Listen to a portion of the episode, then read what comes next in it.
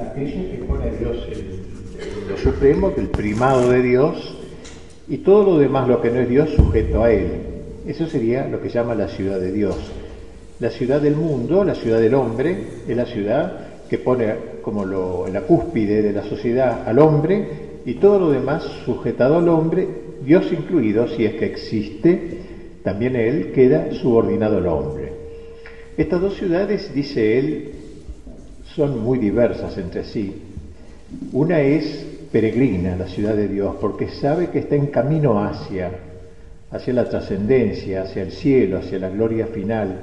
La otra ciudad es, en cambio, es asentada, es, se asienta en la tierra, porque tiene como único horizonte la tierra. Son dos ciudades, dice, que no, no deben ser buscadas en un lugar geográfico diverso, sería más fácil, así todo lo de la ciudad de Dios están aquí en este continente y este, todo lo de la ciudad del mundo en aquel otro, sino que están mezcladas. Hay miembros de la ciudad de Dios en lugares totalmente enemigos de Dios, vamos a poner ejemplo que sea la Unión Soviética, hay también gente de la ciudad de Dios, que esté perseguida, pero hay gente de la ciudad de Dios. Y en Estados Unidos, para poner la, Guerra Fría que eh, se vivió hace unos años, también puede haber gente de la, de la ciudad de Dios y de la ciudad del mundo. Es decir, están mezcladas. La separación será el fin de la historia, dice San Agustín, con el juicio final de las naciones y de las personas. Pero por el momento hay esa dificultad, que está el trigo y la cizaña mezclada y no se le arranca hasta casi hasta el fin de los tiempos. Dice también San Agustín, cuando describe estas dos ciudades, dice que cada una de ellas tiene su rey, el rey de la ciudad de Dios es Cristo y el rey de la ciudad del mundo es Satanás. Así de simple, digamos, así de, eh, tajante es la visión agustiniana de la historia. Y estas dos ciudades, por tanto, se enfrentan. Ha habido a lo largo de la historia, hay ayer comentaba un libro de Gilson que se llama, la, Las Metamorfosis de la Ciudad de Dios, como la idea agustiniana ha sido retomada por grandes pensadores a lo largo de los siglos e incluso se usa con un sentido laicizado. Por ejemplo, en Estados Unidos casi casi se hablaba de dos ciudades, pero entendida en un sentido la ciudad democrática, liberal, la ciudad de Occidente, este, y el comunismo, es decir, el eje del mal, lo, perverso. O sea, había una lectura profana del texto, que era un texto más bien de índole teológica, de San Agustín. Pero parece que hubiera una necesidad de de mostrar la historia como un gran conflicto, porque estas dos ciudades están enfrentadas hasta el fin de los tiempos. Parece muy importante esta visión agustiniana para entender un poco lo que vamos a explicar de el ataque histórico que se hace contra la fe. Ayer hablamos sobre, ya que Cristo es el rey de la ciudad de Dios, según San Agustín, hablamos sobre la aparición de Cristo en la historia. San Agustín, luego de dar esta teoría, empieza a explicar la historia y empieza desde Adán y Eva y cómo yo, Caín y Abel representan las dos ciudades. Caín es el asesino, Caín es el hombre que funda ciudades, que es como que se afirma en la tierra, echa raíces en la tierra, Abel es el nómade, es el pastor, o sea, ya en Caín y Abel ve un esbozo de las dos ciudades en la tierra. Ya, ya dijimos cómo veía en el mundo angélico la división de las dos ciudades. Micael, nombre de San Miguel en hebreo se dice, Micael significa quien como Dios, Micael, quien como Dios, o sea, el primado de Dios. Y el grito de Lucifer, no servia, no quiero servir, me niego a servir. Así que el enfrentamiento ya empieza en el mundo angélico, dijimos ayer, pero luego se refracta en la tierra, de modo que hay también dos ciudades en la tierra. Pero no son, dice Agustín, cuatro ciudades, sino solo dos. Los ángeles perversos junto con los hombres de la ciudad del mundo y los ángeles buenos ayudando a la ciudad de Dios. Es una visión magnífica, ¿no? Que muestra la historia como algo no solo natural, sino preternatural. Está mezclado lo natural y lo preternatural. La intervención angélica en la historia es sumamente importante para entender un poco mejor lo que va sucediendo. Pues bien, todo el Antiguo Testamento, también los dijimos, estamos resumiendo un poco, eh, es, como la preparación de, la aparición de Cristo. Todo el Antiguo Testamento va esbozando figuras de Cristo, dijimos, como Adán figuraba a Cristo como Padre, eh, Abel figura a Cristo como sacrificado, Melquisedec figura a Cristo como sumo sacerdote, eh, este, Moisés, figura a Cristo como supremo legislador, eh, David refleja a Cristo como rey guerrero, Salomón refleja a Cristo como rey pacífico.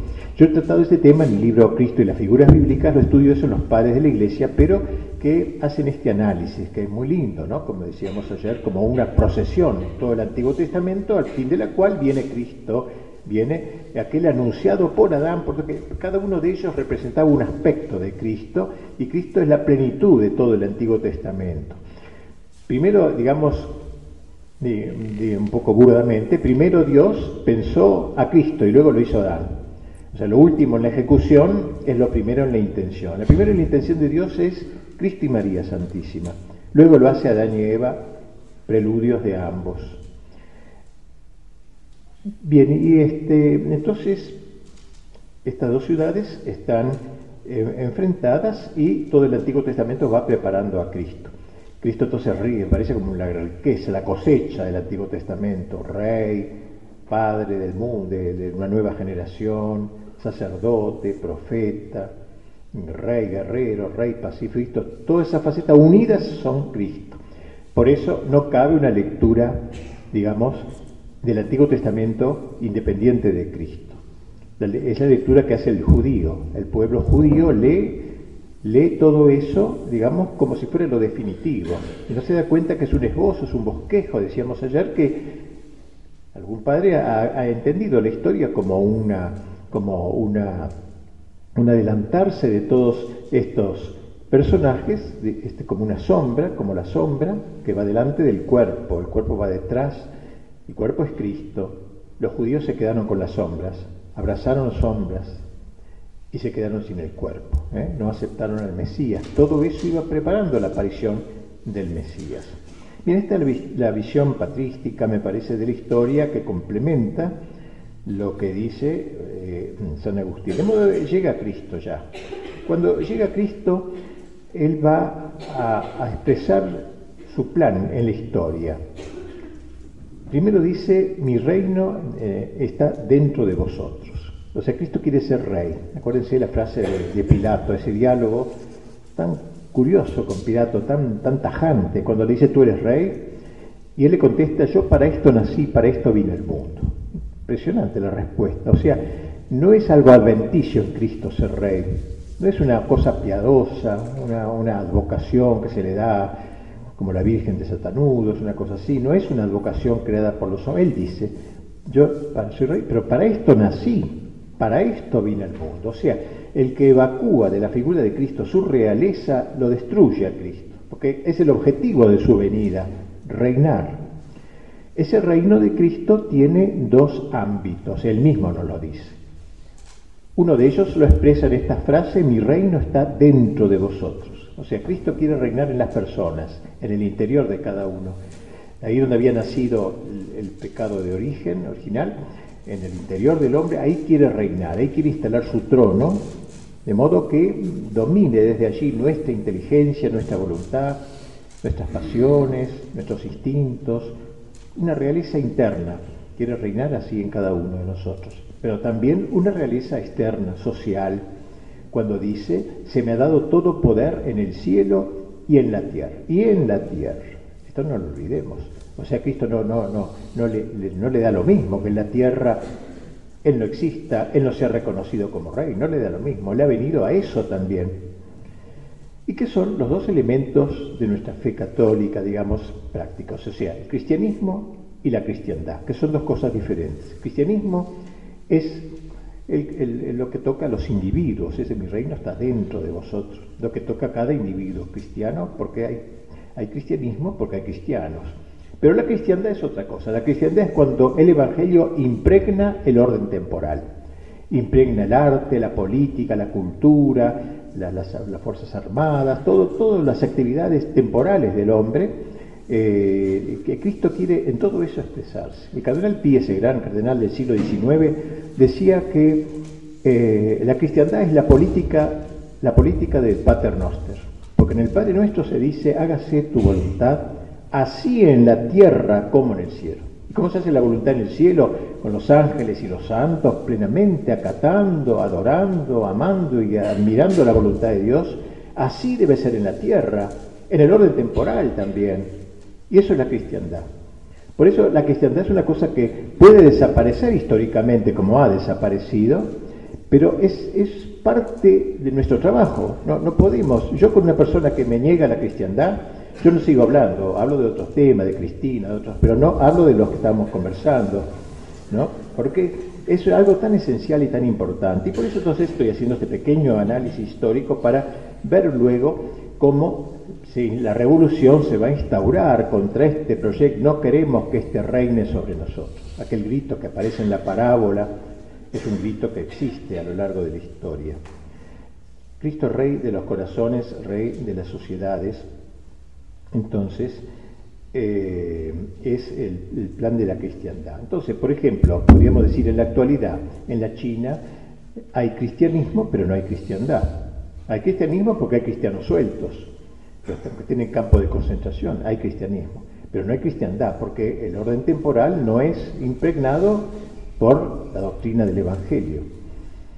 Eh, en la Unión Soviética había cristianismo, pero no, no había cristiandad también, ¿no? El gobierno perseguidor de la iglesia y del orden sobrenatural. Entonces, vamos a ir viendo, vamos viendo ahora cómo nace el cristianismo, al principio con Cristo y no la cristiandad. Porque en el imperio romano era obvio que no se podía practicar la cristiandad. El imperio perseguía, comienzo, muchos mártires, había cristianismo, y vaya se lo había, cristianismo vigoroso, heroico, pero no había cristiandad. Y en medio de todo ese, ese barullo y las invasiones de los bárbaros que vinieron, es cuando San Agustín escribe de Civitate Dei y gesta la cristiandad, la idea de cristiandad. La gesta él, eh, la, expresa también en, en esa obra, que va a ser retomada luego siglos después de las invasiones bárbaras por Carlo Magno, el cual tenía como libro de cabecera de Civitate Dei. No leía como Menem las obras de Sócrates, ni como Cristina Patoruzú, sino que pero la, el plan, él tenía eh, como libro de cabecera este libro. Él quería, y él fue, empezó a ir gestando lentamente esta cristiandad. Ardua de trabajo, arduo trabajo de los bárbaros, todo eso. Y podríamos decir entonces, siempre un este abanico histórico, pero me parece que es útil, de teología de la historia, que mm, podríamos decir entonces que, en este, eh, que esta cristiandad se concretó en, el periodo llamado de la Edad Media. Dijimos ayer cómo se bombardea hoy la Edad Media y, lo hacen con mucha inteligencia, porque bombardear la Edad Media es bombardear la idea de cristiandad. Todo el plan futuro será destruyamos primero la cristiandad y luego el cristianismo. Ese sería el proceso de la apostasía.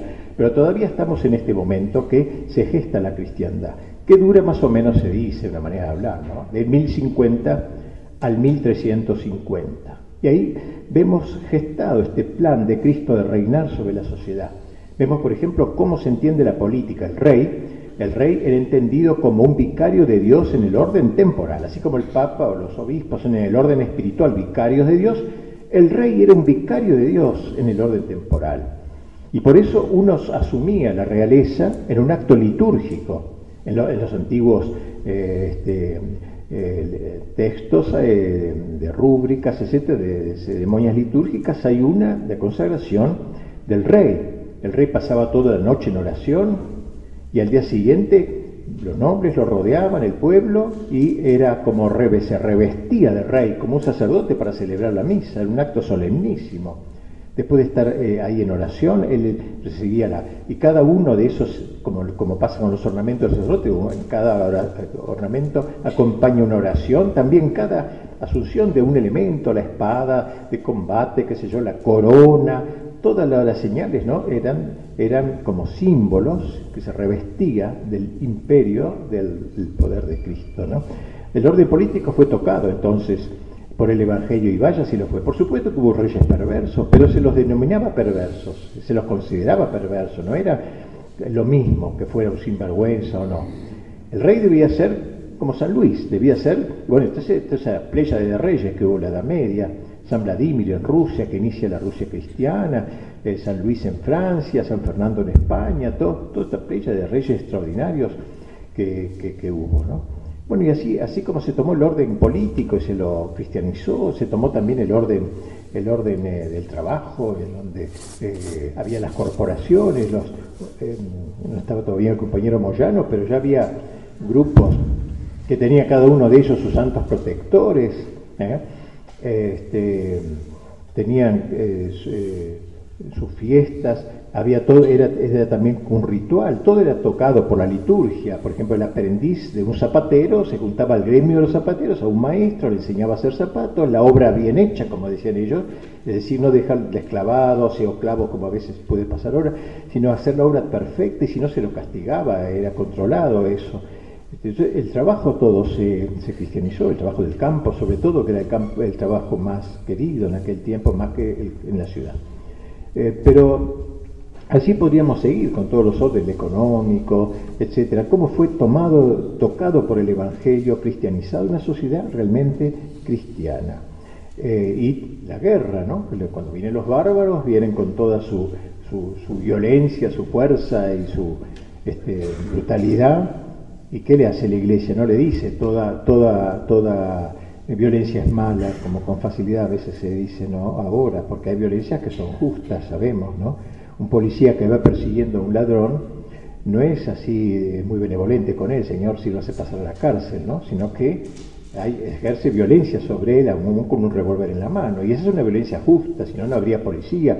Lo mismo la guerra justa. Hay violencia justa sin justa. Le enseña a los bárbaros lo que es la violencia justa y lo que es la violencia injusta, las depredaciones, violación de las vírgenes y todas esas cosas.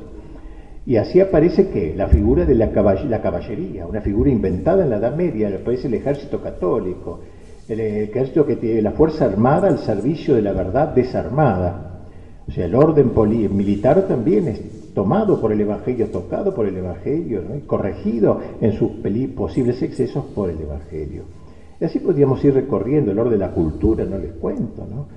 Como decía ayer, creo que, que, se trata la Edad Media como una época oscurantista. ¿Y quién levantó las universidades? Las universidades no nacieron en China, en la India, en países milenarios, nació en la Edad Media.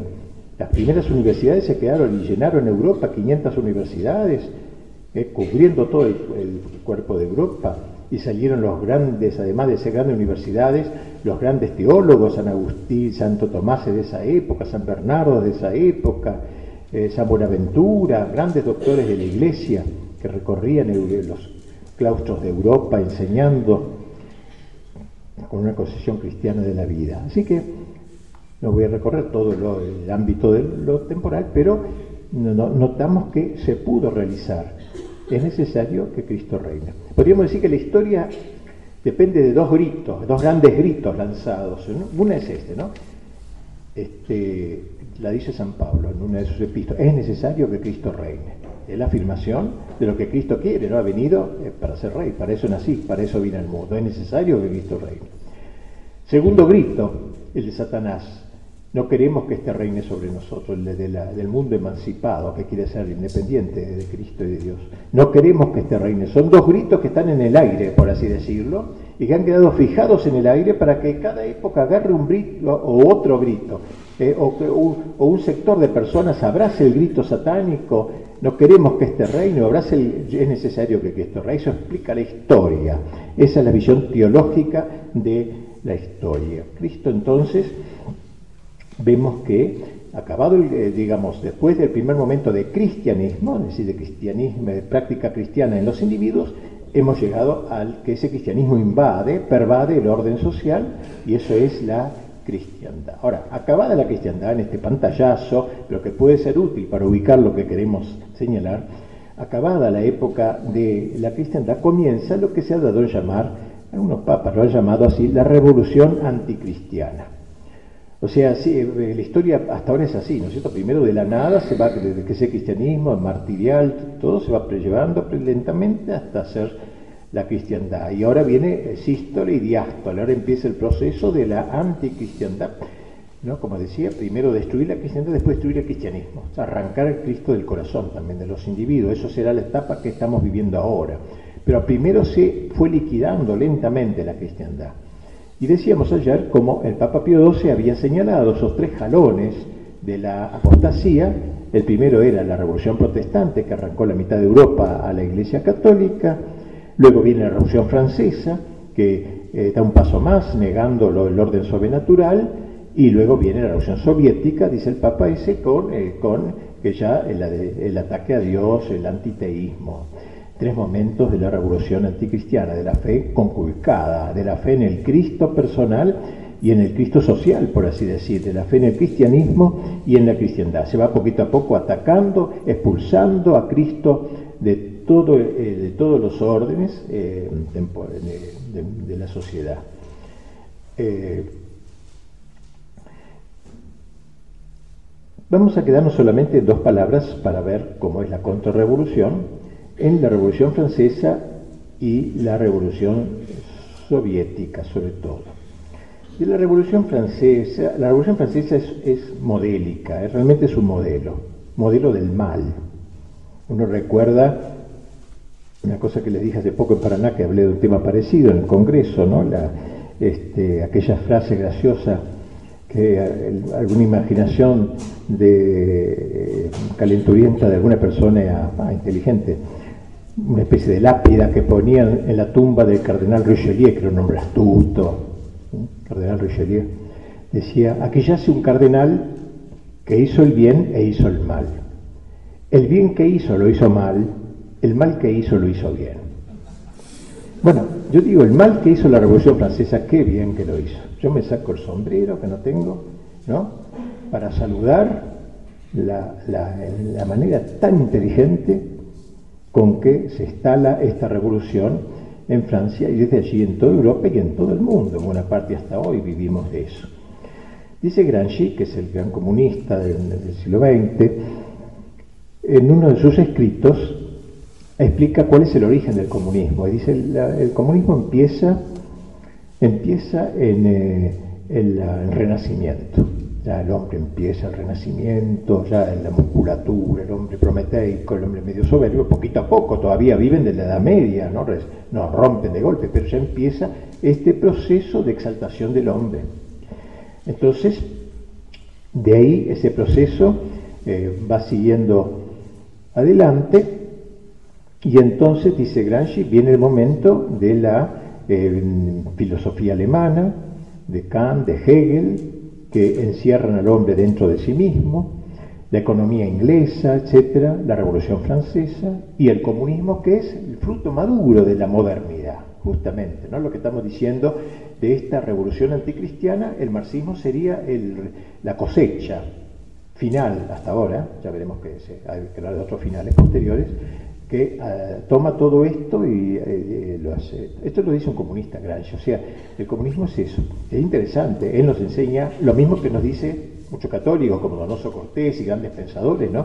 que va mostrando algo parecido, todo este proceso revolucionario de los últimos siglos. No empieza pues la revolución hace 20 o 50 años con tal o cual persona, sino que viene de muy lejos. No queremos que este reine sobre nosotros, vamos a irlo echando a Cristo paso a paso, poco a poco. La Revolución Francesa se caracteriza por la exaltación del orden natural, digamos todavía, contra el orden sobrenatural, que es totalmente superfluo e inexistente. Entonces la exaltación de la razón del hombre, que es natural, la diosa razón, ¿eh? La exaltación este, de los derechos del hombre, que hoy la decimos mansamente como una palabrita benéfica, los derechos del hombre, y es una, nace como al espíritu esos derechos del hombre, frente a los derechos de Dios, como una rebelión contra los derechos de Dios. Antiguamente la autoridad, recuerdan que decíamos que la autoridad es expresión, encarna la, autoridad de, Cristo, ¿no? que le da el, poder vicario de Cristo, decíamos el rey, en el orden temporal. Ahora la autoridad va a estar en el pueblo, ¿eh? a través del sufragio universal, que elige o depone a sus autoridades en esa forma. En fin. Y, esto se hizo, bueno, y dice que la Revolución Francesa es modélica, ¿por qué? Porque hizo la revolución cultural, que para él es lo más importante. Él se da cuenta, Gramsci se daba cuenta, en 1930 por ahí, se daba cuenta que en Europa no se podía hacer, dice la revolución, como se hizo en Rusia, que era una nación más eh, fluida, no sé cómo dice. Eh, este, en cambio Europa estaba ya más, era más católica, entonces había que hacer la revolución cultural, cambiar el modo de pensar de la gente y luego tomar el poder político, no hacer al revés como se hizo en Rusia. Lenin toma el poder político y cambia desde la política el modo de pensar de la gente. En cambio en Occidente dice no, hay que ir por el proceso inverso. La última trinchera que hay que tomar es la casa de gobierno, pero las penúltimas son los medios de comunicación, meterse en los periódicos, en los libros. Eh, y dice, el modelo de la Revolución Soviética es la Revolución Francesa. Porque ninguna revolución se hizo así. La Revolución Francesa dedicó 70 años a cambiar el modo de pensar de los franceses y la guillotina fue la última. La gente piensa en la Revolución Francesa qué mala que fue por la guillotina, más mala fue por la Revolución Cultural, esta que hizo, genialmente realizada. Yo lo he expresado eso en el tomito mío de la nave, cuando hablo de la, de la revolución cultural, dedico un libro entero a la revolución cultural, cuatro tomos son la revolución cultural, la revolución sangrienta y después dos tomos de la contrarrevolución. Pero a mí me, fascina cómo se hizo, con qué inteligencia. Yo algo ahí voy explicando, cómo recurrieron a los libros, cómo recurrieron a los, panfletos que repartían por todos lados, iban cambiando el modo de pensar de la gente despacito, de la gente también, de la gente humilde.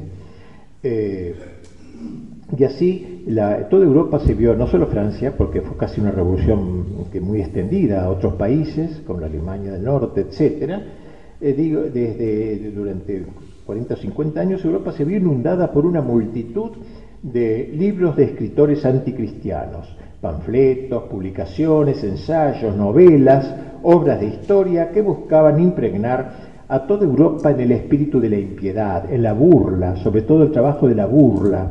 Ellos eran los modernos frente a los anticuados, a los fanáticos, como se los llamaba. Este plan fue especialmente asumido por Voltaire, d'Alembert y el rey de Prusia, Federico II, que era muy amigo de los ideólogos franceses. La correspondencia que este rey mantuvo con ellos lo comprueba de manera categórica en carta d'Alembert, que era uno de los pensadores eh, de la revolución, lo exhortaba a Voltaire a seguir adelante con esta campaña y le decía a Voltaire, no le pido más que cinco o seis buenas palabras por día, eso basta. Palabras disolventes, ¿no? Cinco o seis por día, eso basta. La revolución cultural. No se trataba de matar a nadie, no, no se trataba de eso. Había que meter la palabra, la palabra herida, la palabra satánica, el verbo satánico, eso basta. Asimismo recomendaba a sus hermanos de París comprar y hacer circular los libros impíos que se publicaban en otras naciones como en Holanda y le reprochaba su falta de ardor en propagarlos. Había un entusiasmo, un celo, una especie de celo apostólico, pero invertido contra todo lo que fuera sobrenatural. D'Alembert decía, decía, los libros causan revoluciones, se decía, una linda frase, ¿eh? qué linda frase, o sea, la revolución cultural, qué importante fue eso la, revolución cultural de Francia. Por eso Gramsci la admiraba tanto, modelo de toda revolución. D'Alembert insistía en el precio bajo de los libros, y hay libreros aquí presentes también, ¿no? De modo, dice, decía D'Alembert, que no cuesten más de 10 monedas y que puedan ser leídos y comprados por las cocineras.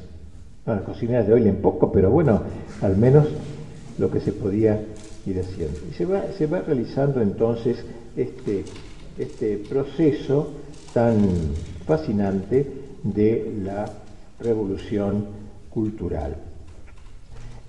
Una de las cosas que ellos propiciaron mucho fueron las reuniones en salones, en los salones de la familia de la nobleza, porque desgraciadamente parte de la nobleza apoyó plenamente la revolución. Era snob, quedaba bien ser revolucionario. Y así entonces los pensadores de la Revolución Francesa que se auto llamaban filósofos, entre comillas, porque ellos eran los hombres iluminados, hay una secta eh, cercana a la masonería que se llama los Illuminati, que venía de, Alemania, muy importante, todavía tienen poder en el mundo estos señores, Ellos eran los iluminados frente a las tinieblas medievales, a la ignorancia medieval, como decía. Entonces había un proselitismo de los filósofos apóstoles del nuevo evangelio. Y fue muy inteligentemente tramado. Crearon como salones, puntos de encuentro predilectos, ¿no? sobre todo, como dije, si se trataba de nobles que habían adherido a la filosofía. Ahí, en esos lugares, se encontraba la personalidad del que hospedaba o de la que hospedaba, eh, era la que confería su valor al salón. Había encuentros los días, días prefijados, todos los lunes en la casa de la marquesa tal, qué sé yo, y ahí eh, eh, uno solo ofrecía conversación, se servían té e incluso grandes comidas de más de 100 cubiertos.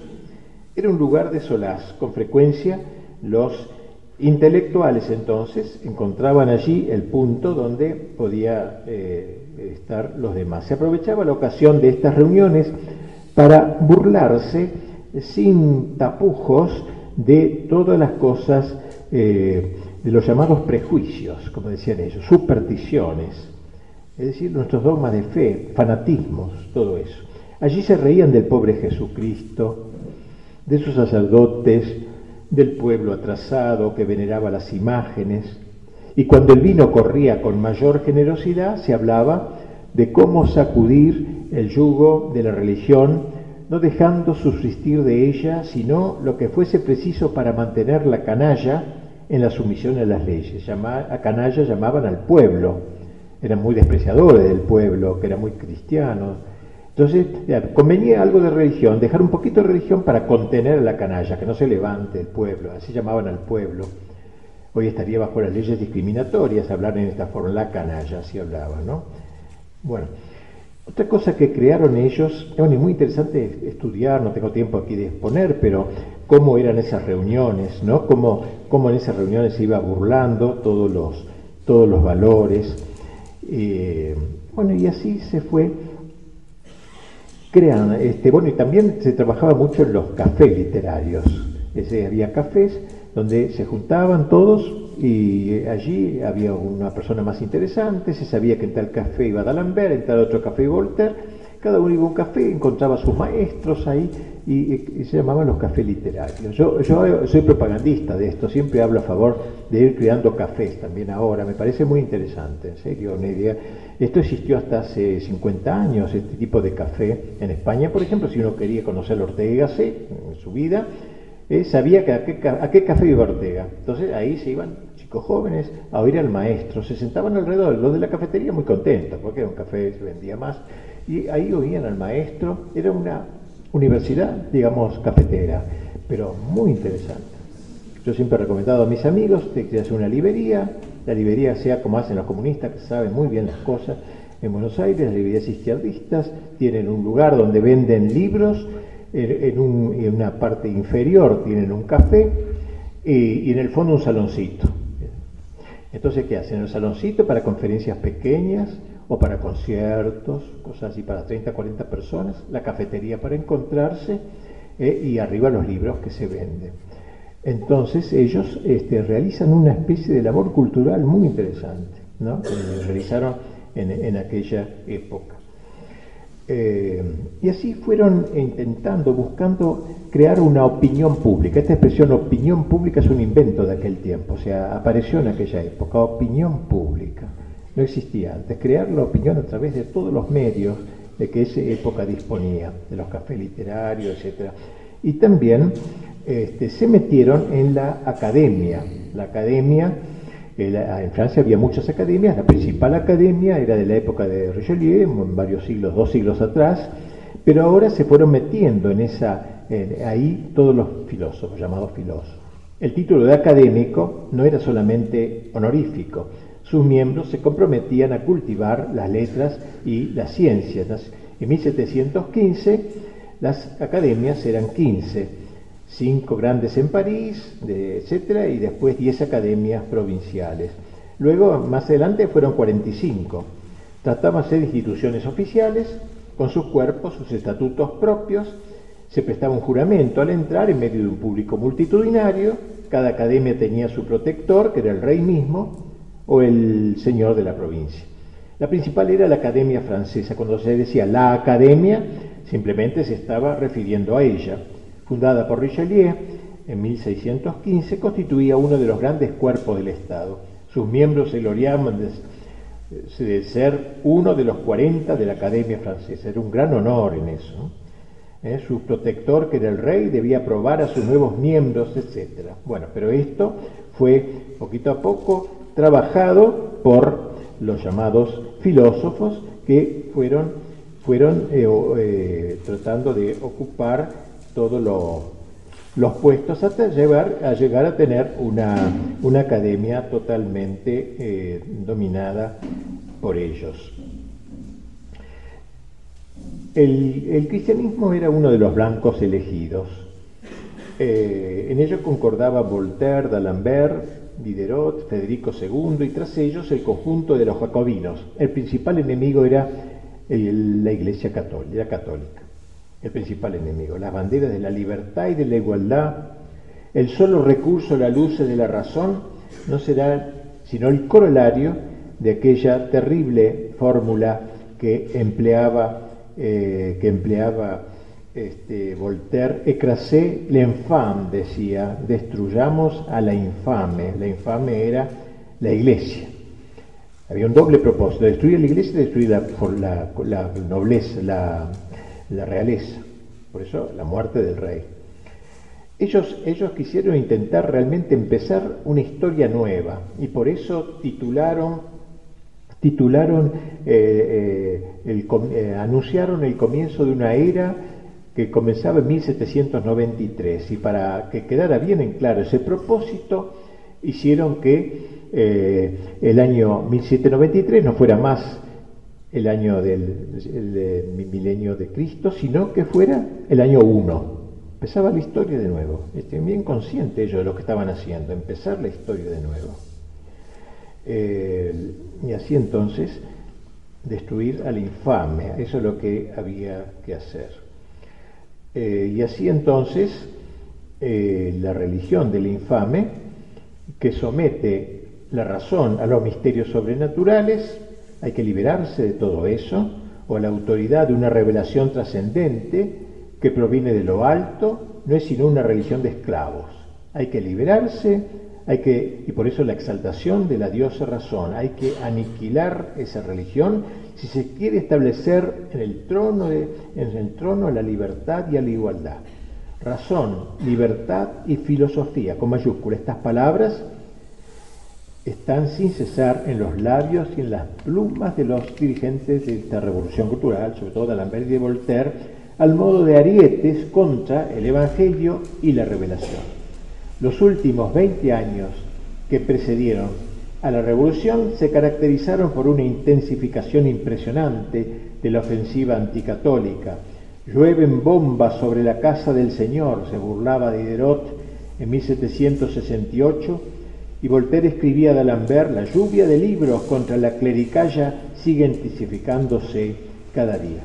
Cuando estalle la revolución sangrienta, se reunirán todos los ateos, los deístas, los escépticos e impíos de cualquier denominación. Serán las legiones que Voltaire le recomendaba formar a D'Alembert para la lucha contra el orden sobrenatural. Esto era lo importante, destruir el orden sobrenatural. Se quedó con un Dios diluido, lejano, el supremo arquitecto, el ser supremo se lo llamaba, ¿eh? que no molestaba, que no se metía en las cosas de la tierra. El influjo masónico es, obra de la masonería, la Revolución Francesa. Un padre jesuita expulsado de aquel tiempo de Francia escribió un tres tomos eh, en donde demuestra acabadamente la filiación masónica de la Revolución Francesa, el ser supremo, el supremo arquitecto, un dios vaporoso que no, no nos molesta. Los deístas y ateos, o sea, deístas que creían un dios vago, ¿no? Y ateos, Estaban completamente de acuerdo en un punto, el odio al catolicismo, a sus dogmas, a su culto y a su jerarquía. Contra ellos se dirigieron todos esos panfletos de, a que nos hemos referido anteriormente. Pero la obra suprema de la revolución cultural fue la llamada enciclopedia. Eh, eh, iniciaron una publicación de, por orden alfabético, una enciclopedia de todos los grandes temas. Yo no puedo aquí decir cómo fue eso con detalle, pero realmente genial, genial. No eran tontos, decía Dios. Bueno, Dios es un invento de la Edad Media. No, no eran tontos. No, ponían hasta las pruebas de la existencia de Dios y después de acabar todo eso remitía a otro lugar, superstición, por ejemplo, y decía que lo de Dios, no, estoy seguro que diga esto, pero más o menos el estilo, ¿no? Y decía, bueno, que lo de Dios son pruebas, pero no son pruebas muy convincentes, porque también la ciencia descubierto, es decir, sembraba la duda, de todo, no era violentamente así, era, tenía una apariencia científica, pero era muy bien lograda. Yo estudié cuatro o cinco artículos de eso, interesantísimos, geniales, yo dije, por eso lo que hicieron, eh, hicieron el, mal que hicieron, lo hicieron, lo hicieron bien realmente, lo lograron en esta forma. Eh, la enciclopedia entonces proyecto a largo plazo, muchos tomos, número considerable de adeptos que fueran penetrando al menos con el influjo de sus ideas la corte, los parlamentos, el ejército. El pueblo rey de Francia no veía estas cosas, no, no, no entendía bien todo lo que pasaba, quería un poco estar al día. Luis XVI no era un mal hombre, pero ingenuo, hasta que eh, cuando lo llevan a la guillotina, él poco antes ya entiende esta situación y le deja a su hijo, no te dejes llevar por la filosofía moderna, nunca te dejes llevar por el pensamiento, ya vio la maldad de esto que antes parecía una cosa, digamos más bien de, gente que intelectual así. Bien, así que entonces esta fue la situación de la, lo que podríamos llamar la revolución cultural, que tuvo tanto éxito en Francia. Eh, y luego podemos pasar a la Revolución Soviética, antes de ver el punto más central, que pero, la Revolución Soviética, que este, eh, fue en realidad una revolución que continúa la, francesa, contra la gente tonta que cree que la Revolución Francesa es defensora de la libertad, la igualdad todo eso, era más liberal, era, defendía la libertad, la revolución soviética es esclavizante, eh, ha quedado muy en claro la, continuidad. La revolución francesa es la madre de la revolución soviética. Esto eh, lo ha expresado de manera formidable el gran Dostoyevsky en su obra, eh, en su obra Demonios, como se llama, o los endemoniados, se traduce a veces, pero en, ruso que demonios, en biesi en ruso significa demonio. La idea de la tesis de este libro, este libro maravilloso, eh, teológico, yo diría, una novela, mil páginas, como escriben los rusos, libro de bolsillo siempre son, eh, pero uno lo lee con una genial, va describiendo la cómo el socialismo se apodera del cuerpo de Rusia y el liberalismo. Los dos se van apoderando, son los dos demonios que se han apoderado de la nación rusa, de la Rusia cristiana, se han apoderado. Entonces presenta eso en forma novelada de un personaje, un personaje que era un intelectual afrancesado, que vivía del espíritu de la Revolución Francesa, sentado en un escritorio, escribiendo, estudiando. Él no hablaba más que francés, el ruso era un idioma despreciado, ¿eh? era el idioma de la sirvienta, digamos, la gente de la nobleza hablaba francés. O sea, eso estaba mezclado un poco con la mentalidad de la Revolución Francesa, ¿no? O sea, todo lo que venía de Francia, el iluminismo, todo eso llegaba.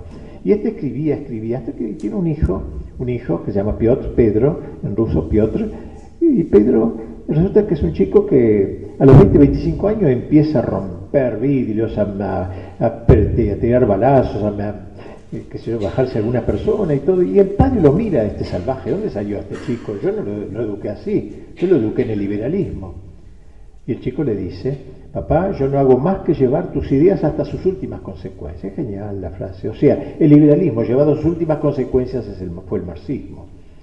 Todavía no había aparecido Marx en la época de, digo, el marxismo, el poder soviético, ¿no? Pero estaba ya el socialismo incipiente, que era un grupo de demonios, lo que habían eh, endemoniado al cuerpo, al alma, al cuerpo de la nación rusa.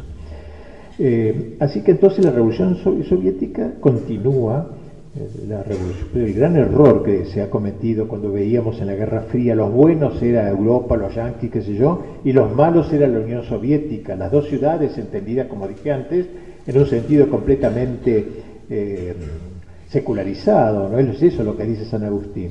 Era una sola ciudad. Ambas forman la ciudad del mundo, que diría San Agustín.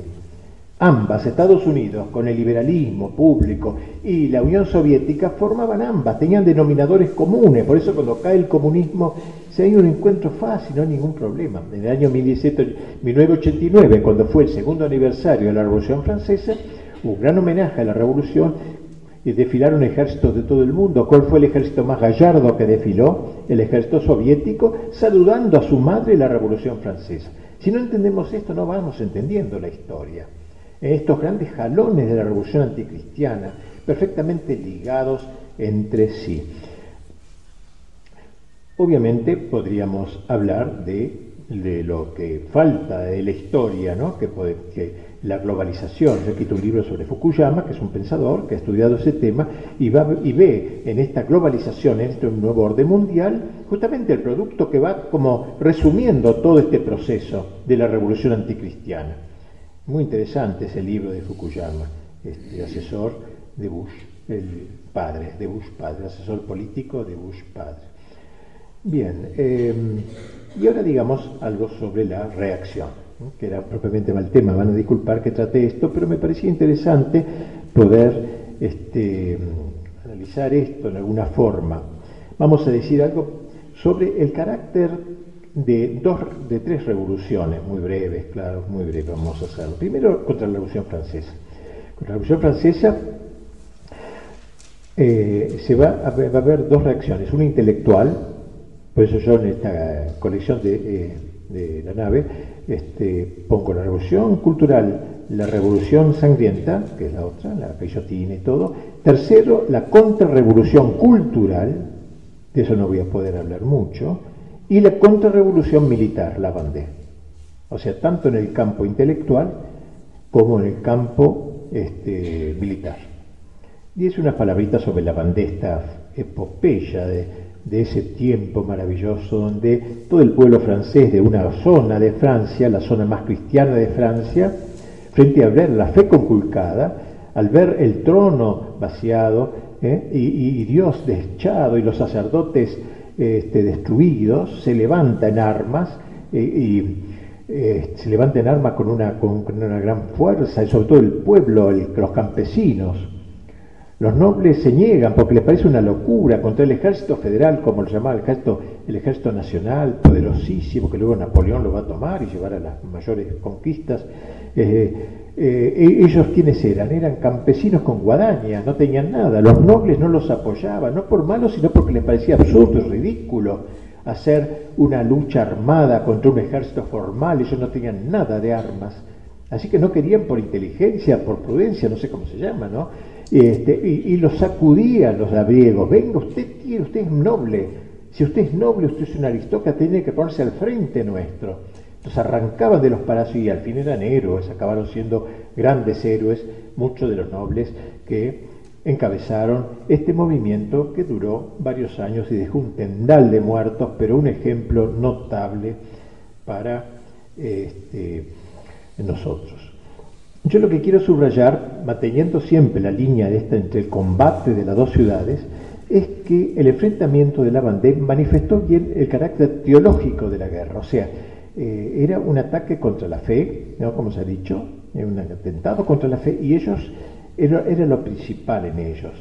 Más importante que conocer en detalle la secuencia de los combates que calonaron esta epopeya, entonces nos conviene detenernos en ese telón de fondo de cómo ellos al ver la fe conculcada no aguantaron, digamos, su amor a Dios y a la iglesia y al trono, lo llevaron a levantarse en armas, porque de que lo que se trató fue de un encuentro frontal entre dos mentalidades, dos cosmovisiones opuestas, la católica y la que brotaba del espíritu de la modernidad, desde que estamos hablando, de esta gran revolución anticristiana.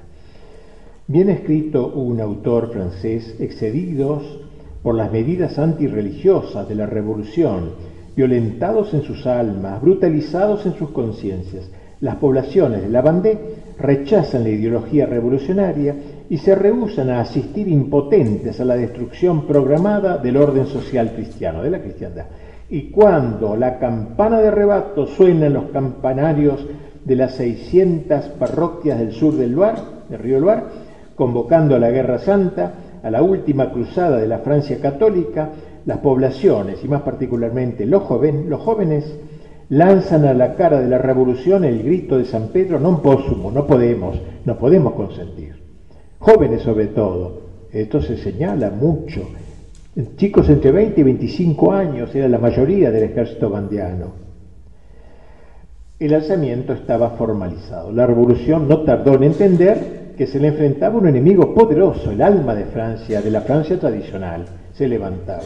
Advertía cómo toda la zona del sur de Río Loire se había mancomunado en torno a ideales convocantes. Sus autores flameaban, blandían la bandera blanca del rey en lugar del tricolor de la República y luego de haber arrancado los árboles de la libertad, de esa libertad que no tiene nada que ver con lo que es la libertad cristiana, era una libertad de que uno liberaba de Dios y de, y de las relegaciones superiores, no vacilaban ellos, los bandianos, en expulsar a los funcionarios oficiales y echarlos.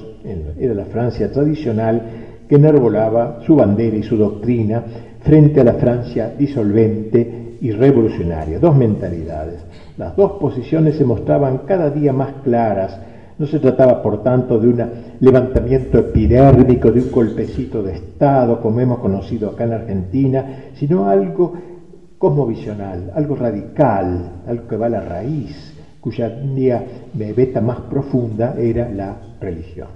Propiamente el enfrentamiento era entre dos religiones, porque también la Revolución Francesa tenía un elemento claramente de un ritual, fiestas, todo imitaban un, ersatz, un, paralelo a la Iglesia Católica. ¿no? propiamente entonces entre dos religiones, como entonces se dijo de manera dramática, se dijo la religión de Dios y la religión del demonio. Miren ustedes cómo tenemos la idea agustiniana, muy tantos siglos después de Cristo y del demonio. Son dos reyes nuevos ahora. Hay que matar al rey que representa el cristianismo ¿eh? y, eh, liquidar a la iglesia. La, primera era servida, la religión de Dios, por los buenos sacerdotes los refractarios que se llamaban, porque la iglesia se dividió en dos bandos. Un grupo adhirió a la revolución y fueron la iglesia juramentada, juró, qué sé yo qué. Eran despreciados por los católicos buenos franceses y la otra religión, que la verdadera, la católica, que se mantenía firme. Ellos trabajaron sobre esas dos religiones. ¿eh? Este, doblar, unos que doblaban la rodilla ante el Baal revolucionario y la otra, este, eh, de los malos pastores y la otra los buenos. Las poblaciones de las orillas del Loire, de Bretaña y de esa zona que se mostraban reacias a seguir Le Vent de l'Histoire, como decía De Gaulle en tiempos más recientes, el viento de la historia. Hay que seguir Le Vent de l'Histoire, una cosa horrible, ¿no? es el viento. Por donde va el viento voy yo allí, vaya por donde vaya. Entonces, las poblaciones que se, que se mostraron reacias a seguir Le Vent de l'Histoire, es decir, los propósitos corrosivos de los llamados filósofos de moda, de los que trataban de crear la opinión pública, como le hemos dicho, estaban integradas en su casi totalidad por gente de campo, en contraposición a los burgueses de las pequeñas eh, ciudades, eh, muchos de los cuales habían adherido a la nueva cosmovisión. El pueblo tradicional estaba asistiendo al derrumbe de la Francia que había aprendido a amar, con su orden espiritual, moral e incluso material. Veía con angustia cómo se introducían nuevas instituciones, nuevos modos de pensar, un conjunto de ídolos. Juzgando el árbol por sus frutos, esa gente rechazó la nueva ideología y prefirió la tradicional. Tal es la razón por la que en marzo del año 1793, eh, el año que asesinaron a, guillotinaron a Luis XVI y a la, a la, reina, emprendió esta guerra atípica, la guerra por la Francia católica, la guerra en pro de la fe conculcada, en pro de la restauración de los principios conculcados por quienes la representaban. Emprendió el combate contrarrevolucionario para restablecer el orden social cristiano, es decir, en última instancia, la cristiandad, que se destruía, o sea, la impregnación evangélica del orden temporal. No se trató, pues, de dos proyectos económicos en confrontación ni de antagonismos estrictamente políticos, era algo mucho más profundo. Ese pueblo había florecido a partir de sus comunidades naturales, la familia, la parroquia, la provincia y el reino. La fe impregnaba los espíritus y las costumbres. La eh, eh, el, año transcurría al ritmo del calendario litúrgico, marcado por fiestas religiosas como lo de los santos patronos, de las parroquias, etcétera, y de las corporaciones. La vida se desarrollaba de manera, se desarrollaba de manera apacible, apacible, sin deseos inmoderados, en serena fidelidad a las costumbres ancestrales y al recuerdo de los antepasados, todos desde el rey hasta el último, de sus súbditos sabían perfectamente que no eran ciudadanos definitivos de esta tierra, sino peregrinos en camino a otro reino, el del cielo. Así aquí que ahora habían aparecido unos señores, los propagandistas de la revolución cultural, con sus luces iluminados para explicarles que todo aquello era anacrónico, que debían renunciar a esa vieja cosmovisión en aras de un nuevo mundo que les, traería la, la edad de oro, como decía Voltaire. Para ello era preciso hacer tabla rasa del pasado, terminar con las antiguas costumbres nacionales, provinciales y aldeanas impregnadas de cristianismo. La revolución vino a suplir todo aquello con un Estado laico y una nueva patria, no la de Carlomagno y de San Luis, sino una distinta, ideologizada. La innovación mayor que escogitó fue en el plano espiritual, procurando sustituir el culto de Dios por el culto del hombre. ¿No es lo que decía San Agustín? ¿Eh? Primado de Dios, la ciudad de Dios. Primado del hombre, ¿eh? la ciudad del mundo. Como bien diría años después Albert de Min, un gran pensador francés en la Cámara de Diputados, la revolución no es ni un acto ni un hecho, es una doctrina social, una doctrina política que pretende fundar la sociedad sobre la voluntad del hombre en lugar de fundarla sobre la voluntad de Dios, que pone la soberanía de la razón humana en lugar de la ley divina. Eso es la revolución, el resto no es nada. Vio bien, esto es lo que hay que decir. Lo dijo bien. Dicho proyecto quedó claramente simbolizado en el juramento que se exigió a todos los sacerdotes. También ellos debían optar entre la religión de siempre y la moderna. Los buenos sacerdotes obligados primero a abandonar sus parroquias, tuvieron luego que esconderse, ser encarcelados y finalmente expulsados del reino o asesinados. Pero el pueblo no quedaría sin religión, ya que se quiso instaurar una nueva, acorde a los nuevos tiempos la de la diosa razón y la del ser supremo. Por eso, así como hubo dos iglesias contemporáneas, también existieron dos patrias paralelas. Dos patrias paralelas. Los bandeanos lo sabían bien. Uno de los convocados por la leva lo estableció categóricamente al decirle a sus compañeros, muchachos campesinos, le dijo así, los que quieran servir a Dios, pasen a mi derecha y los que quieran servir a la República a mi izquierda. Listo, no había pastelerismo en ninguna clase. Aquí había que optar entre el cristianismo y la revolución. Y estos fueron los jóvenes heroicos que se levantaron contra el movimiento revolucionario. Bien, hemos entonces eh, expresado esta esta sensación o estas palabras que se usaban, que de origen tienen palabras cristianas, libertad, que es una palabra cristiana, evidente, igualdad, fraternidad. Yo leí hace poco un libro de un, obispo ruso, ortodoxo, muy linda. Dice, nosotros los rusos cristianos ahora, ¿no? No podemos aceptar los derechos del hombre. No a una cosa medio escandalosa. Es un libro sobre eso. Porque los derechos del hombre vienen de la Revolución Francesa. Y eso es un derecho del hombre fundado en la libertad absoluta, liberarse de toda relegación. Y no podemos, cristianos, no podemos. Ojalá uno lleve un lenguaje así en Occidente. No podemos aceptar una situación semejante. Si por derecho del hombre ¿eh? o, o, dignidad humana se entiende el hombre imagen y semejanza de Dios, eso es otra cosa. Pero no el hombre justamente que quiere desprenderse de todo lo divino.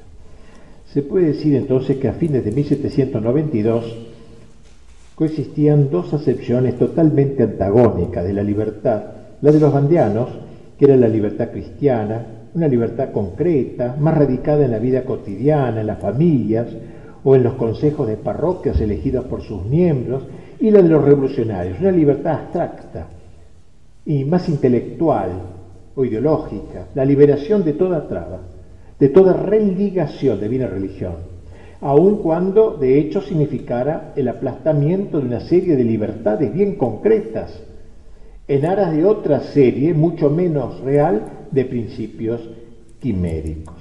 Dos concepciones, pues, totalmente divergentes de lo que es la libertad, dos cosmovisiones, lanza en ristre. Eso fue la revolución. Y así entonces la lucha fue pro reyes, como decíamos, utrique fidelis, decían ellos, somos fieles a una y otra cosa, utrique, esa era la divisa, fiel al uno y al otro, fiel a Dios y al rey, al altar y al trono. Bueno, mucho más habría que decir, pero baste esto. Digamos ahora una palabrita sobre la, este, la, el levantamiento cristero, o sea, como, así como la Revolución Francesa se levanta este movimiento, frente a la Revolución Soviética, porque en realidad 1917 fue la revolución, en 1926 estalla el levantamiento de los cristeros en México. Ya de esto les he hablado más, pero yo quisiera hablar solo un aspecto, ya que han hablado bastante de esto y se va a presentar ese libro mío de los cristeros. Yo quisiera decir solamente una palabra sobre el carácter teológico de la guerra, solamente eso que es muy interesante, me parece. Como siempre, no es una cosa económica ni política, sino por sobre todo, tenía elementos político-económicos, pero era sobre todo teología. Los cristianos sabían bien por qué luchaban, entendían que el gobierno estaba haciendo todo lo posible para que Cristo fuese desterrado de la sociedad, en razón de lo cual se habían puesto una señal de luto primero. Todos los católicos se ponían luto en el vestido, para rabia del gobierno, luto por la patria y advertían que todos estaban en contra de ellos, comenzando eh, por, por el ejército poderosísimo, la masonería internacional, claramente enemiga, los Estados Unidos, que bombardeó a los cristeros. El primer bombardeo de la historia se hizo allí, contra los cristeros de México. Eh, en fin, una, una situación terrible la que eh, se estallaba el tiro. Las trincheras de ambos lados se habían ido clarificando cada vez mejor. Para los hombres de la revolución, el individuo más odiado era el sacerdote, que representaba a Cristo y a su iglesia. A los buenos sacerdotes, porque hubo también sacerdotes que se adhirieron, como siempre, que se adhirieron a la revolución. Un general callista fue suficientemente expresivo al dirigir esta arenga a los suyos. Callista digo porque Calle se llamaba el presidente, que era masón. Y turco para colmo, con perdón de los aquí presentes que haya. Pero no, le decían el turco Calles, como decimos nosotros, ¿no? Bueno, mire lo que decía un general callista, dice un arenga a sus soldados. Pueblo liberal, pueblo liberal, habla su. Date cuenta que el enemigo del progreso de tu patria es el clero. Decláralo perro del mal y mátalo a pedradas. El lenguaje dialogante ¿eh? de coloquio ecuménico. Para los cristeros, en contraste, el sacerdote era el personaje más querido, convencidos como estaban de que su desaparición entrañaba, en última instancia, un grave peligro para sus almas. Y por eso el campesino tomó las armas cuando la revolución trató de arrebatarle al sacerdote. Eh, entonces, este era la, el, sentido cristiano del levantamiento. Este, dos eran entonces los ejércitos profundamente antagónicos, o se luchaba a favor de la iglesia o por la destrucción de la iglesia más allá de, los otros intereses. Era este el principal. Y esto diferenciaba la manera de comportarse de ambos bandos. Los callistas, como, como dominados por un pato satánico, fíjese otra vez lo de Satanás, ¿no? Cuando se apoderaban de un pueblo quemaban las chozas, violaban las vírgenes, eh, eh, orinaban en los agrarios, sacaban los copones, los tiraban, eh, hacían que los animales, los caballos este, fecaran sobre, los, sobre las hostias, cosa horrible, era una cosa espantosa. Si familias perseguidas, las llevaban a cuevas y mataban a la madre, al padre delante de los hijos que llorando se abrazaban a la madre muerta, pero cosas realmente horribles. Cuando llegó a Roma la noticia de esta persecución, dijo el secretario de Estado Gaspar Caná Gaspar, y nada comparable a esta persecución se ha visto en la historia, ni aún en la de los primeros siglos de la Iglesia, etc. O sea, fue realmente un levantamiento, una, una, guerra absolutamente teológica. Esto es lo que hay que entender. Eh, y a los ojos de los católicos ese comportamiento parecía realmente diabólico. Los militares de calles veían en el terror sistemático un medio de combatir al adversario sembrando el pánico incombatiente para disuadir al pueblo de apoyar a los cristeros. La noche, dice uno, en los lugares donde, las noches, en los lugares donde hay fuerzas federales, del ejército, del gobierno, son noches de invasión diabólica. curioso, así que el tema del demonio, ¿no? bueno, que ellos emplearon. Como, bueno, quiero insistir en eso, ¿no? Que era una guerra realmente teológica. Eh, Meyer, que ha escrito una obra importante sobre la cristiada, abunda en este tema de la inspiración satánica, en la costumbre que tenían algunos de invertir. El demonio inverte el orden de las cosas. Se ponían los ornamentos para burlarse de los sacerdotes al revés. ¿eh? Este, no que los cristianos hayan sido siempre ejemplares ¿no? en su comportamiento, pero por lo general se comprometían a respetar la moral y eran duramente castigados si alguno no lo hacía. Esa es la diferencia. Justamente escribe un gran escritor, un pensador mexicano, en una obra sobre los cristeros, dice que los combatientes católicos no eran hijos, que bien esto, no eran hijos de la modernidad, lo que estamos hablando, sino que su mentalidad era claramente premoderna, profundamente arraigada en el espíritu de la cristiandad. Ven como en palma con ese otro tema, por eso quería hablar de eso para que se entendiera esta respuesta a la fe conculcada. El campesino mexicano prosigue, el, 90% del país entendió muy bien lo que era la revolución, veía a los soldados cerrando iglesias, etcétera, etcétera. Esto era intolerable eh, eh, y por eso el componente religioso fue el determinante eh, que lo llevó al levantamiento. En el espíritu de Cristeros, entonces, dice el mismo autor, se escondían reminiscencias medievales, producto de una arraigada cultura oral que va desde el catecismo del padre Ripalda hasta los libros de caballería.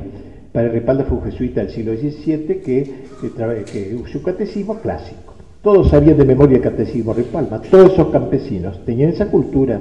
A lo mejor eran analfabetos, pero le habían aprendido de memoria, enseñado de memoria todo eso. Y los libros de caballería, fíjese, se ve que se les enseñaba quién era el campeador, así que había un espíritu de caballería. Hablo del pueblo casi analfabeto, ¿eh? no hablo de, lo, de la gente de la clase alta. Esta cultura sigue diciendo firmemente asentada en el conocimiento de la Sagrada Escritura, hizo, por ejemplo, que Juana de Arco y los doce pares de Francia eh, este, fueran personajes familiares del campesino mexicano. Y eso, unido al rosario, a la devoción a la Virgen, les dio un conocimiento teológico troncal. La figura del campesino ignorante y fanático se desvanece, apareciendo en su lugar la imagen de un hombre sencillo, de fe profunda. Este es el hombre que no dudó en lanzarse al combate por su Dios y por la patria. La figura de Calles era para ellos como el símbolo, el perseguidor de la Iglesia Católica, el hombre antirreligioso, pero al mismo tiempo el sirviente de Estados Unidos. Y ellos los mexicanos son muy nacionalistas. A México le robó casi la mitad del país Estados Unidos, eso no lo iban a olvidar. De modo que ese Estados Unidos que apoyaba al gobierno callista contra los que, que bombardeaba a los cristeros, eh, era parte de los enemigos. Eh, el embajador, sobre todo, era totalmente a favor de, todo ello. Los cristeros entendían que existía un contrato entre Dios y el pueblo mexicano, ya que Dios por dos veces había hecho de México su reino. La primera con la Virgen de Guadalupe, eh, este, que él envió, y la segunda cuando la nación proclamó en el cubilete, que es el un, cerro, un cerro alto, el más alto de México, el centro geográfico de México, proclamó la realeza de, su hijo sobre la patria amada, ¿eh? derramar su sangre por la patria amada. Por eso los, los soldados del ejército nacional los consideramos como, como entusiastas, pero la palabra entusiasmo es una maravilla, quiere decir enceos, endiosamiento, lo tomamos en un sentido muy psicológico, pero endiosamiento. Y realmente ellos estaban como endiosados, ¿no? entusiasmados en ese sentido, pero lo consideraban como fanáticos, como borrachos. Esto era fruto de su fe, de sus convicciones, su juramento de morir por la causa, y que mi último grito en la tierra, como decían, sea viva Cristo Rey, y mi primer grito en el cielo sea viva Cristo Rey. Eso es lo que ellos proclamaban. Al advertir que si le tenían a flor de labios eh, a Cristo Rey, hizo que sus enemigos lo llamasen en, burla los Cristo Reyes, o más comúnmente los cristeros, y que fue el, nombre que quedaría que con el que serían conocidos. Los tres gritos reiterados, viva Cristo Rey, viva la Virgen de Guadalupe y viva México. ¿eh? Así, Pío XI establece la fiesta de Cristo Rey teniendo en cuenta la gesta cristera, eh, teniendo en cuenta ya los primerísimos momentos del levantamiento de Cristo. Es necesario que Cristo reine. Y miren ustedes, para terminar, esta alusión a la, al hecho, lo que este, se nos cuenta acerca de, eh, de, esto, ¿no?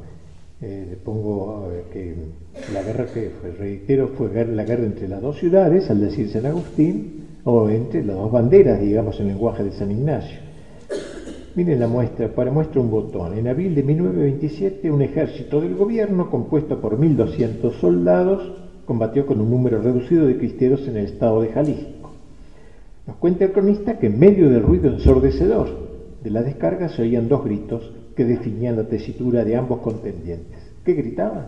De un lado se escuchaba, viva Cristo Rey, viva la Santísima Virgen de Guadalupe. Del otro, ¿cómo se le respondía? Viva el demonio, viva el diablo mayor, que mueran Cristo y su madre. ¿No decía San Agustín eso? El de los reyes, Cristo y el demonio. Por eso es realmente interesante lo que dijo Portegil, que fue el sucesor de Calles y hizo los terribles arreglos, tristes arreglos con la iglesia, digo porque fueron muy desgraciados arreglos, en una reunión de masones, él era masón de grado 33, como todos los gobernantes de allí, por lo menos varios de ellos, los gobernantes, le dicen los masones, pero por favor, ¿qué está haciendo usted? ¿Cómo va a hacer arreglos con la iglesia? Tranquilicen, sí, señores, le dicen, no hay ningún arreglo, todo va a quedar como antes, en la práctica, todo va a quedar, las leyes van a quedar fijas, no se va a cambiar las leyes. Esta guerra no empezó hace tres años, empezó hace dos mil años. Genial, genial. San Agustín se sacó el sombrero. Eso es lo que dice San Agustín. Es la guerra de hace dos mil años que empezó con Cristo, de las dos banderas, de las dos ciudades. Bueno, es un horror de tarde, ¿no? Yo no sé qué, me quedaría una palabrita sobre la, en España, ¿eh? la, respuesta católica en España también en este campo bélico, podríamos decir. Allí, eh, para exponerla, eh, he tomado una figura tan linda de, de, Antonio Rivera, el héroe del Alcázar de Toledo. Hicimos el estado del país, digamos en pocas palabras, estaba empeorando, el ejército estaba quebrantado, con sus mandos pasados al enemigo, que estaba en el poder, socialismo, comunismo casi. El Ministerio de Defensa era una logia, casi una logia masónica, los parques carecían de armas, etc. Eh, y en cuanto a la Iglesia, tampoco parecía tener clara conciencia en, estos años eh, de, la, de la gravedad de la situación. Antonio Rivera, que será el que yo concreto en él encarno, la resistencia de la fe, eh, frente a la conculcación de la misma, eh, le preocupaba sobre todo la actitud egoísta de muchos católicos ocupados solamente de sus propios intereses, eh, aferrados a su, a su dinero, como él dice, más que conservadores, conservaduros, a los duros, en España era el, nombre del peso, ¿no? Conservaduros, no conservadores, o sea, querían mantener el dinero, digamos, y no tener problemas. Antonio Rivera tenía muy claro que, aunque él no era político ni colaboraba en ningún partido, el quehacer político no podía faltar en el programa de un católico militante llamado la defensa de los valores nacionales y religiosos de la patria, máxime en una época en que dichos valores se veían tan conculcados y por eso animaba a sus amigos a librar el buen combate en ese campo Incluso llegó a pensar que a lo mejor él mismo debía cometer dichas lides en una idea de que, en la idea de que podría quizás ser el campo más breve para salvar a España. Y así empezó a recorrer pueblos, todo el país, en defensa de los valores preteridos. Y así comienza el levantamiento de los muchachos de España. En 1932 hubo un Congreso Nacional de la Juventud Católica, 3.000 jóvenes de toda España dijeron en la Catedral de Toledo, Juremos, juramos defender a Jesucristo y a su iglesia hasta la muerte. Y se cantó por primera vez el himno de la Juventud Católica Española, Juventudes Católicas de España, galardón del ibérico solar, que lleváis en el fondo del alma el calor del, del más firme ideal, juventud primavera de la vida, español que es un título inmortal, si la fe del creyente se anima, eh, su calor la victoria te dará. Llevar almas de joven a Cristo, inyectar en sus pechos la fe, ser apóstol o mártir acaso, mis banderas me enseñan a ser, etc. Aparece una figura extraordinaria, un gran obispo, Monseñor Isidro Gomay Tomás, y Tomás, un eh, obispo de Terrazón y luego arzobispo de Toledo, que fue como el alma de España, el que llevó adelante, el que llamó que al levantamiento de Franco la, una cruzada. Lo comparó con las viejas cruzadas, palabra que tomó luego el Papa, el Papa sobre todo eh, Pío XI, pero Pío XII particularmente. La situación se iba deteriorando día a día. El episcopado español en 1933 saca un documento valiente, aunque mesurado, ¿eh? este, y el Papa Pío XI saca una encíclica donde señalaba los méritos de la noble nación española, las leyes persecutorias contra la Iglesia, la, la, vigilancia odiosa de la enseñanza católica, las trabas que se ponían al ejercicio del culto, la negación a la Iglesia del derecho de poseer, despojándola de sus bienes, la supresión de la Compañía de Jesús, que en esa época era una orden militante, puntal de papa, con la esperanza de derribar así más fácilmente la fe y la moral cristiana. El Papa recomienda que todos se alineen en la acción católica, digamos, como un grupo militante de resistencia. Y comienza la lucha, comienza la guerra. Eh, pues, Monseñor Isidro es nombrado cardenal, así que es un premio a su coraje, a su valentía dentro de los demás, dentro del episcopado. Eh, se hace una procesión a Roma de la juventud católica mexicana, española, y prometen virilmente, este, rezan el credo virilmente ante, ante el Papa, el cardenal toma la palabra, pronuncia un discurso, el mejor de todos los suyos, quizás destacó estaban en el Coliseo y dijo aquí ha caído tantos mártires, pues yo queremos España va a poner su cuota de martirio, hay que luchar, hay que luchar, hay que aprender a sufrir, hay que disponerse a ofrendar la propia sangre, toda de una vez o gota a gota. Los jóvenes estaban gloriosos, sollozaban de emoción. Quizá el cardenal, lejos de pensar que pronto se, estaba lejos de, eh, pensar que, pronto se abriría la era de los mártires, una era de mártires y de guerreros en España, pero él preparó muy bien todo esto. Tuve una entrevista con el Papa, el Papa lo recibió y, cantaron con él credo una santa, católica, metapostólica, eclesia. Este chico tenía 20 años en este momento y se convirtió en, en Nadalid. En fin, no podría hablar tanto porque no hay mucho tiempo, pero este muchacho se recluyó, no tenía ni idea de lo que era guerra ni nada, se metió en el Alcázar de Toledo y ahí fue el gran héroe eh, que eh, fue herido gravemente y luego moriría. Moriría en su casa al acabar la guerra gloriosamente entre las tropas nacionales. El general Moscardó, que presidía la defensa del Alcázar de Toledo, recibe un llamado del jefe comunista diciéndole que o se rinde o le mata a su hijo, que tiene en sus manos. Él pide el teléfono, le dice a su hijo, hijo, prepárate, ten valor, disponte a morir. Papá, estoy dispuesto, cuelga. ¿Mm? Un magnífico hombre, el general Moscardo. Bueno, y entonces este, luego llegan las tropas de Franco, liberan a la casa. Pero quería solamente tomar un ejemplo, ya que me dijeron que si alguna alusión a las tres resistencias, la bandé, Cristeros y la Revolución Española. y es interesante, en una ocasión leí que una señora decía, ¿Qué cosa? Mi hijo murió gritando el mismo grito que gritaban los cristeros de México hace cuatro años. Viva Cristo Rey. Como la conexión de los temas ¿no? en distintas épocas. Bueno, eh, terminó con esto. Entonces, ¿qué hacer? Digamos así, ¿no es cierto? Obviamente, ¿qué hacer? Este, no, la, lucha armada no está a nuestro alcance, parece, hay que ver lo prudencial, etcétera, pero sí creo que está a nuestro alcance eh, hacer la contrarrevolución cultural. Hacerlo de Gramsci al revés, ir creando el modo de pensar católico en el pueblo, eh, trascendentalista, no inmanentista, trascendentalista. Hacer la contrarrevolución cultural y, y, la formación, formar islotes de resistencia. Yo creo que queda eso. Islotes pequeños de resistencia, puede ser un buen colegio, un grupo que se reúne en familias con chicos de, de la zona, en torno a libros que puedan ser leccionadores, hacer hilotes de resistencia. Un día a lo mejor esos hilotes se conviertan en un archipiélago, ojalá fuera así. Pero mientras tanto lo que está a nuestro alcance creo que es esto, más que el campo político, me parece que es esto.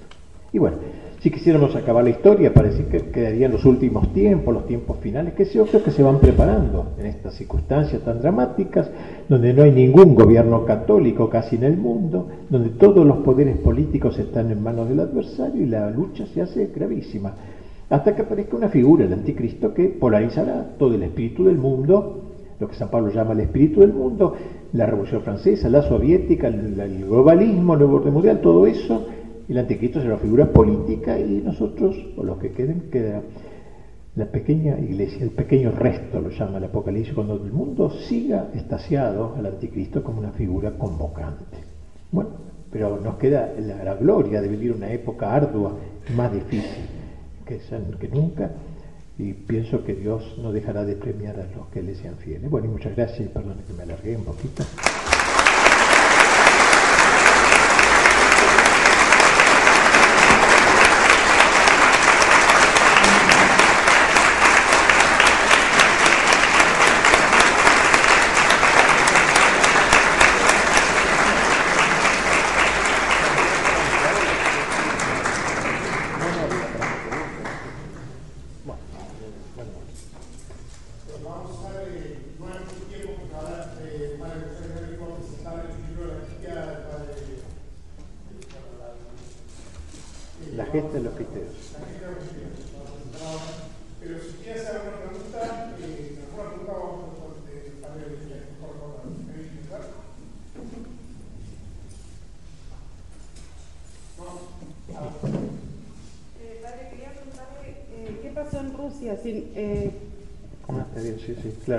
Sí, se podrían tomar muchas resistencias más, ¿no es cierto?, de la actualidad. En Rusia, este, los, los cosacos, sobre todo los ucranianos, se levantaron contra el régimen, una guerra del ejército blanco, que era el ejército que dependía del zar, que había sido fiel al zar, y heroico, fue magnífico. Yo hubiera querido escribir un libro sobre eso. El doctor Enrique Araujo escribió un libro sobre tres resistencias. A ver, no me acuerdo, una de los carlistas en España, me parece, otra de los de, los rusos y la tercera no me acuerdo, es, que es un tema arduo, ¿no? Por meterse en ese mundo ruso y es una cosa heroica y maravillosa, ¿sí? No eran católicos, pero sí cristianos, en general en Rusia son así, pero hicieron un levantamiento lleno de, valor, ¿sí? Claro, se puede recorrer otros países, ¿no? Pero puesto a elegir son quizás los más destacados, los que duraron más también, no sé. ¿Cómo? Rumania también con la Guardia de Hierro. No, la peronista que es distinta la Guardia de Hierro, que no es de una Cuba con los pone Araujo en el libro los nuevos criterios, la de Cuba. Sí, en Cuba, ¿no? Sí, sí. Pero más en, muy reducido, ¿no? Podría decir, sí. sí. El pobre Díaz Araujo escribió ese libro que le costó mucho, se lo prestó un amigo y lo perdió. Y no, y no había escrito copia y le dio tanta pereza empezar de nuevo a mí, pasaría lo mismo. Si tuve un libro que me lo pierdo después, prefiero escribir sobre eh, los astronautas o algo nuevo. Pero empezar otra vez a leer todo, no. Y él renunció. dos libros le perdieron, pobre.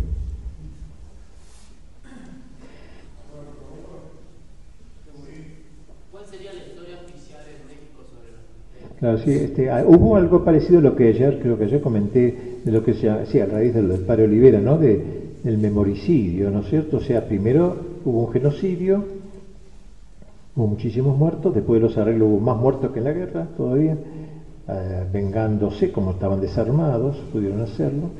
Este, ¿Cuál era la pregunta? Perdón, que me, se me fue. Sí. La historia oficial. ¿Cómo?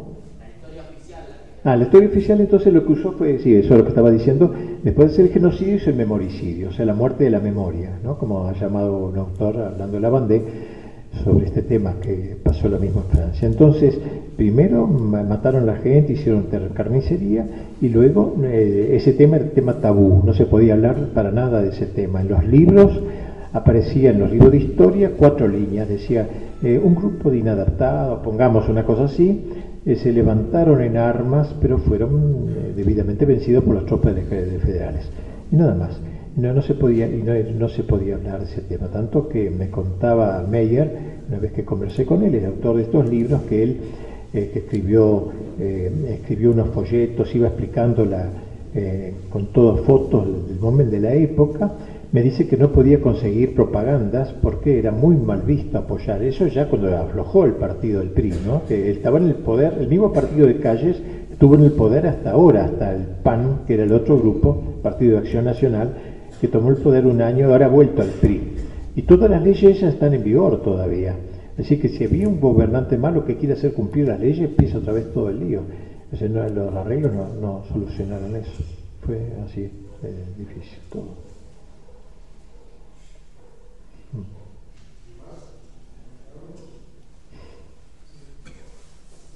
Una consulta. Eh, cuando sea la época del anticristo que, encarne esa persona política, si bien usted habló de los islotes de resistencia católica, ¿cómo va a ser la figura de la iglesia? ¿no? La iglesia que todavía tiene unidad mundial con Roma. Claro.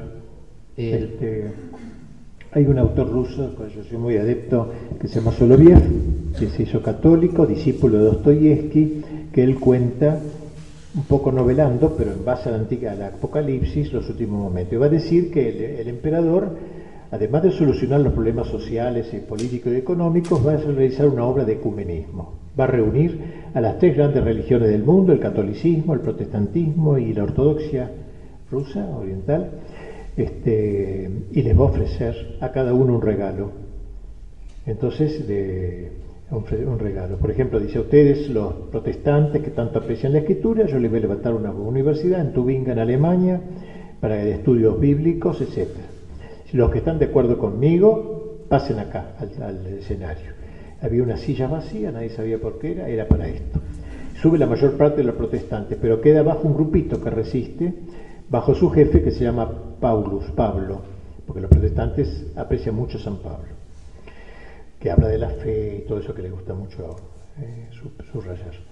Entonces luego se dirige a los ortodoxos, ustedes que le aman tanto la liturgia, que yo le voy a hacer un instituto, decía que yo cuento, a ver, todos los que estén de acuerdo, suban aquí, eh, sube eh, la mayor parte de los rusos, los ortodoxos, pero abajo queda un grupito dirigido por el obispo que se llama Juan, son tres nombres de los apóstoles. Juan, porque es muy querido en Rusia, Juan, San Juan, el evangelista, Ahora ustedes católicos, que yo, que aprecian tanto a Roma, la capital, porque Roma había sido ocupada, según la novela, el relato este, ¿no?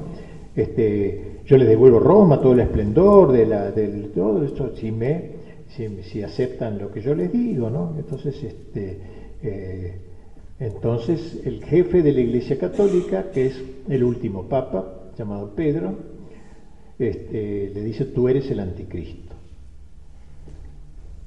Entonces este, sube, eh, también todos los obispos y cardenales suben con el anticristo y queda un grupito que resiste con ese papa. Y ahora se realiza el ecumenismo real, así como hay un ecumenismo falso en torno al anticristo, es una idea interesante. Se realiza un ecumenismo real, los tres se ponen de acuerdo bajo Pedro, o sea, bajo la Iglesia Católica. Y así termina la, obra. Después la conversión de los judíos, no me acuerdo cómo sigue. Muy lindo ese libro. Yo lo comenté en un libro que se llama, no sé cómo se llama, Ah, El fin de los tiempos y seis autores modernos. Uno de esos autores es Soloviev y lo desarrollo largamente ese, ese libro que me encanta. Es como un folleto dentro de un libro del grande. Este, o sea, se podría pensar eso, ¿no? Que, pero eso es un poco imaginación, pero en base al Apocalipsis, tomando algunas ideas que aparecen en el Apocalipsis. Así que entonces ese pequeño grupo resistirá hasta el fin los que no consientan con, con el poder mundial, que estarán parados por un sector grandísimo de la iglesia, al parecer, obispos, cardenales incluidos.